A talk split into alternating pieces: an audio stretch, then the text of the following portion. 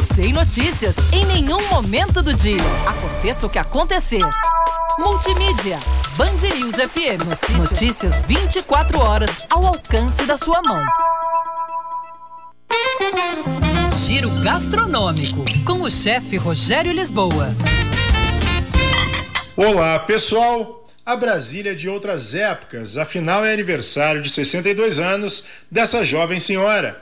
A pizzaria Casebre 13 na W3 Sul era comandada pelos simpáticos italianos Vicenzo e Genaro, um ponto de encontro de autoridades da política nacional. O CONIC, por exemplo, era o nome da construtora. O prédio foi erguido para a área de entretenimento do pessoal das embaixadas, que chegava de todos os cantos do mundo para a nova capital do Brasil.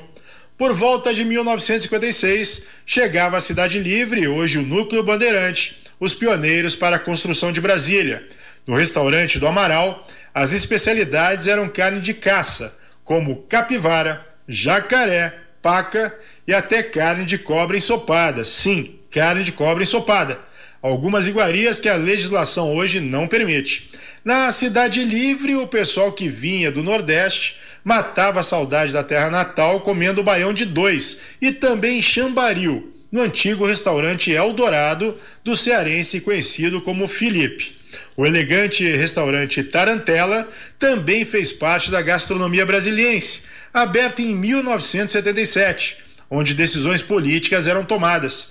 Por já possuir um restaurante de mesmo nome no Rio de Janeiro, trocou seu nome depois para Piantela, outro famoso na política nacional e fechado recentemente.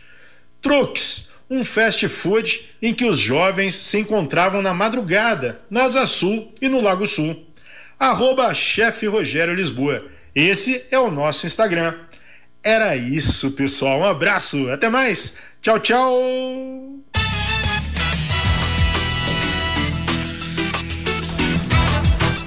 Tá aí a dica do chefe Rogério Lisboa. Tá de volta ao longo do fim de semana aqui na nossa programação trazendo aí as dicas do Giro Gastronômico. 11:57 agora.